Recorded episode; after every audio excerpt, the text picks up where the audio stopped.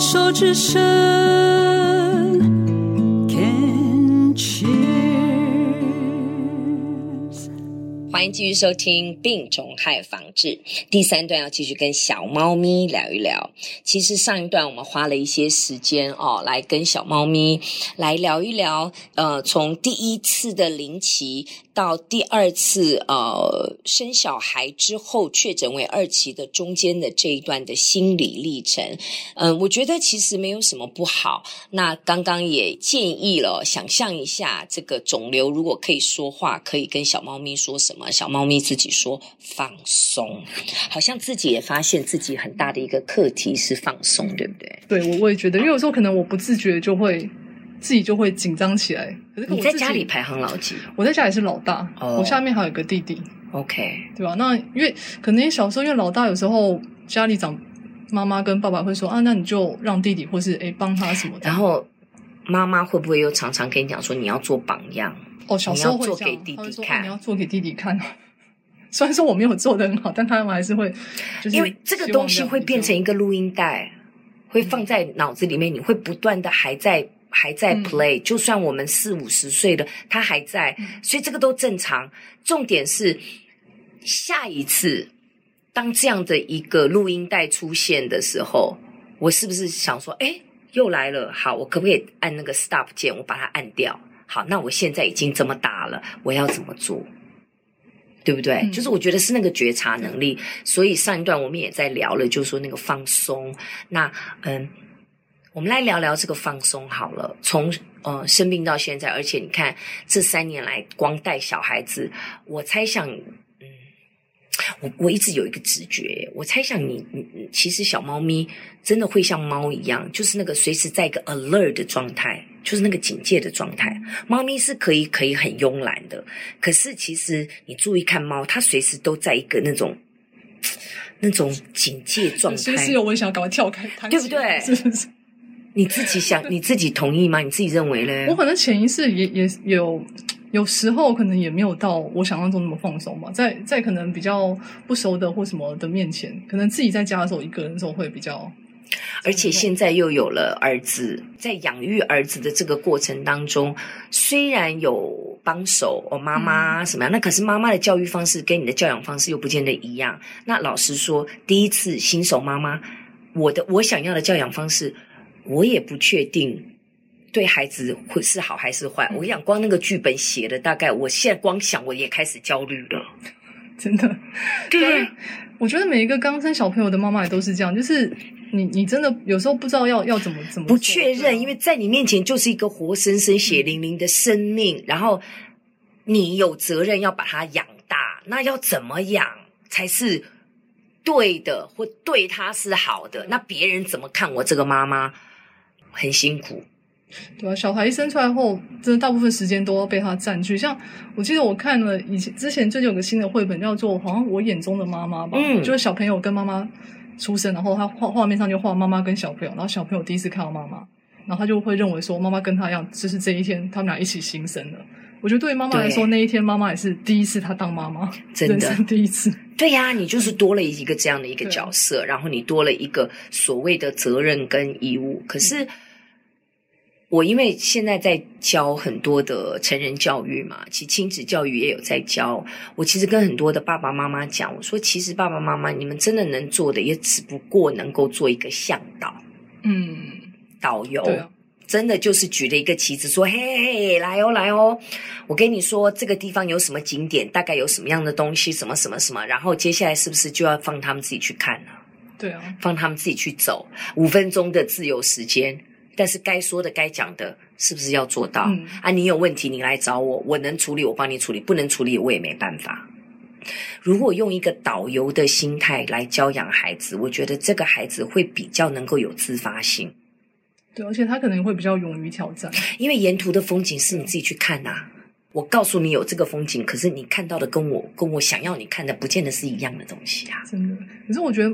我像我我这一辈的，可能大部分父母可能会有有有一些有这种想法，对，对，但是可能上老一辈的，像像我上辈，像我啊，并没有，他们不会，他们还是比较传统，就觉得说要照我们的样子，就是这样。因为我哎，我是过来人，我把你养大的，你可以现在这么优秀，所以一定是成功的。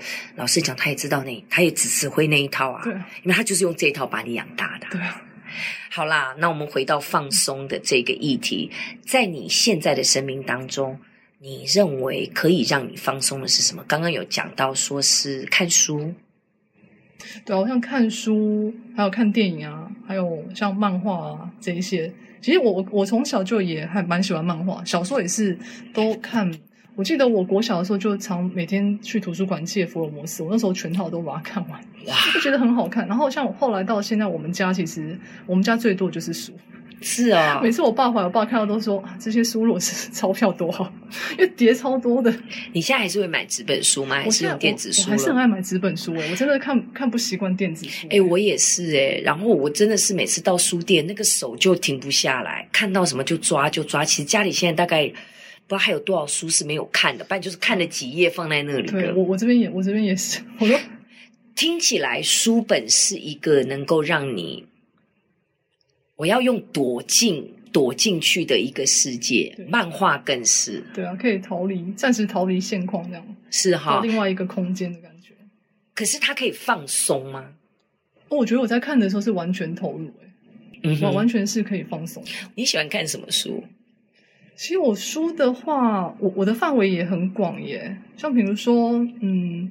喜福会，我个人很喜欢啊，那那部电电影我很喜欢，然后电影我我最爱的电影之一。然后我小时候我有买，我记得我那时候买小说，小说还绝版，我还网络上就是用比较高的价格买到一本旧的二手书。你有看到？你有看他第二本吗？他后来出了什么？呃，接骨师的女儿。嗯，对对对对对，我很我很对 Amy Tan，对不对？看了好多遍。对。可是啊我觉得很可惜，是因为他在台湾可能。卖的不是那么好，所以导导致他后来出的一些台湾就没有再翻译。不过你知道很有趣，因为你自己这样讲，我就提醒了我。我突然有一个想法啊，就是说，听起来你对于这种。母女间的爱恨情仇的这种情节的这种，嗯，探讨也好，描述也好，你是很感兴趣的。Maybe 在你的人生课题当中，我只是建议你可以想想看，你可以开始去思考，回应到你的生活，你跟你妈妈之间的那个代间的这个，第一个是教养的不同的的 issue 的议题，还有你跟你妈妈之间的爱恨情仇，也许去可以开始。也许是时间可以开始去好好看一看，对啊，我现在也有时候在试着就想说要怎么，因为我跟我妈其实相处模式也也还蛮奇妙，有时候连我先生都觉得说，哦，你怎么这样跟你妈讲话，好像平辈。可是虽然说我跟我妈吵架，可是吵一吵，我们很快又和好。我甚至还可以像我以前二十几岁的时候，才甚至跟我妈，我们两个人去去欧洲旅游。对啊，虽然说跟团，可是也去了大概有十天。我跟我们跟俩可以这样子，虽然说路上也是有在吵，可是吵一下又好，然后就吵又好，然后就是有点像朋友这样。家人不就这样？真的对啊，就这样。可是像有些人，我发现有些人好像就可能他跟他妈妈可能就没有办法这样，他们会比较有点距离的感觉。每一个人对他人的关系都是独一无二的，呃，没有办法一言以蔽之说，因为爸，因为妈妈跟女儿就这样，所以应该就这样。也许你妈妈会这样子想，但是我不，我不这样认为。那也许我我我在猜想，也许你跟你妈妈之间的这个关系，可以好好的去看一下，应该有一些功课在里面，但我不知道是什么。嗯、你刚刚这样讲，我觉得嗯有趣，可以去探索一下，嗯、看你自己啦。还有什么样的书你喜欢？还有像要说漫画还是小说都可以啊。像小说的话，前一阵子我还有看那个龙纹身的女孩。哦，那那一系列我也觉得不错，而且可是我后来觉得他可是他电影不好看，哦，电影不好看，但小说可是他好好看，我我几部曲啊，三部曲这样，他其实有三部，后面两部是人家写的，帮他代写。真的吗？因为他写完三部，他就突然心脏病发。其实有有一说法是，他是不是讲太多秘密？因为原本他是一个记者嘛，记者出身，对啊。他说有人是说他小说里面是不是掺杂了一些真虚在里面，就是一些政府的一些机密，因为他有讲到，比如前苏，他所以总共几部？他他自己。写了三部嘛？作者写了三部，这三部我都看完了。后面两部是另外人帮他写。那他原本作者他是预计要出十部的，十部曲，挂掉了。写三部就对啊，我不知道，很奇怪，就突然就心脏病了，被暗杀，一定不能不能。真的很好看，那个也是我很诶，我们两个人的 tone 调蛮合适，因为我很少看。就是小说像这种的我会很爱，然后那我后来因为这样，他那个电影出来，我好开心哦，就对，但是他后来好像好莱坞有翻拍嘛？对，好莱坞的还是看他原本两个的我都有看，哦、都嗯都还好。对，有时候小说他翻电影，他可能我觉得，因为他必须要在一一定的时间之内去把一个故事完全的完整的交代完。有的真的电影会比原著好看，嗯、那但是很多的大部分来讲哦，原著的因为有很很长的篇幅，它可以去、嗯、呃勾画，可以去刻写，同时有很大的空间，嗯，每一个读者可以自己去想象。或者是像村上春树的作品，有一些我我也蛮喜欢。你有看他后面跑步的书吗？哦，他他的散文我我比较我比较没有，我看他是小说类，像比如说《挪威的森林》啊，OK，那一部我就还蛮喜欢。是是是，他后面已经就在讲，他后面写的就是他在讲他跑马拉松的事情，哦、因为我有在运动，所以我就会看那个这样子。咦，真好真好，所以听起来你有自己放松的方式，嗯、那我也强烈建议你继续保持。因为你刚刚讲的这些都是其实蛮久了，对，所以应该最近都没有在看新的书了。我，我最近的话比较是可能是漫画，因为自从小朋友就是可以送去幼稚园后，我就我就开始看那些动漫。人家是追韩剧，我是追动漫。像比如说我就把《进击的巨人》啊，哦，《进击的巨人》还有《鬼灭之刃》啊，嗯，这些 看一看。是哈、哦，对啊，我我我我刚刚还想到一个，就是说我听到你说绘本，我觉得还有一个很棒，因为我去年开始接触绘本，嗯、我才发觉绘本好好看哦，不是我们想的说只有小孩子看的，嗯、所以其实有很多的绘本你可以跟着孩子一起看，也借由那个绘本去让去更了解孩子，嗯、然后也让孩子了解你。去知道说啊，每个年纪有每个年纪不一样的。像小朋友他在上幼稚园之前，因为我们家有订巧虎嘛，所以说每个月会跟他看巧虎。巧虎里面也会有小小小篇的绘本，是，或者是我自己有有一些有我有买一些小绘本跟他一起看。嗯嗯嗯。像有一有一本我跟他就都还蛮喜欢，叫做《天鹅绒兔子》。嗯，我不知道有没有听过？没有，没有听过。因为他那后来就他故事大概就说那个小兔子是原本小男孩很喜欢，可后来长他后来长大，然后生病就忘了小兔子，小兔子的话就要被烧毁。然后小兔子一直很想要变成真的真正的兔子，嗯，仙女就出现让他变这样。然后我跟我跟我儿子讲这个，他他也是会难过，他就说小兔子要死掉了。这样子，我觉得你看，像这个 timing，我们这种老师就会想着说，就随时都是教育的时刻，就可以借机教他死亡的意义。